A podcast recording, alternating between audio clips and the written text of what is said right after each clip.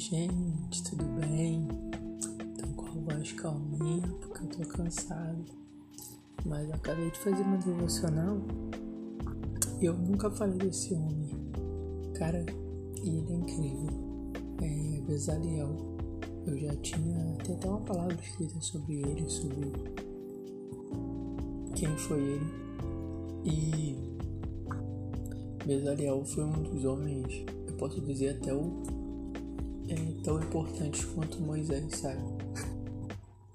Ele foi chamado por Deus para fazer toda a parte artística do tabernáculo, da construção do, do, das tendas e tal. E cara, para pra pensar que talvez isso seja tão parte da rotina dele, de um artesão, de fazer algo, mas foi algo tão importante, né? Eu acho que acho não, não acredito que a nossa rotina ela tem que ser uma adoração ao Senhor. Não, nada mais extraordinário e ordinário do que a nossa própria rotina.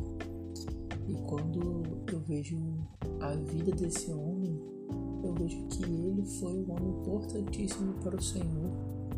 Fez uma, algo extremamente absurdo para o Senhor. E era uma profissão, era um artesão, era alguém que tinha uma função artística e fluiu nisso.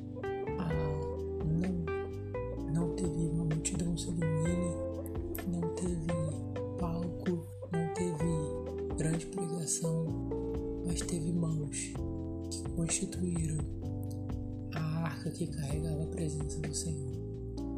Então, que a gente pense no nosso, na nossa vida profissional e que a gente pense nos nossos dias e nos nossos posicionamentos nos olhos do Senhor. Que talvez a gente está buscando um extraordinário, ou na verdade a gente já está vivendo ele. É só uma questão de.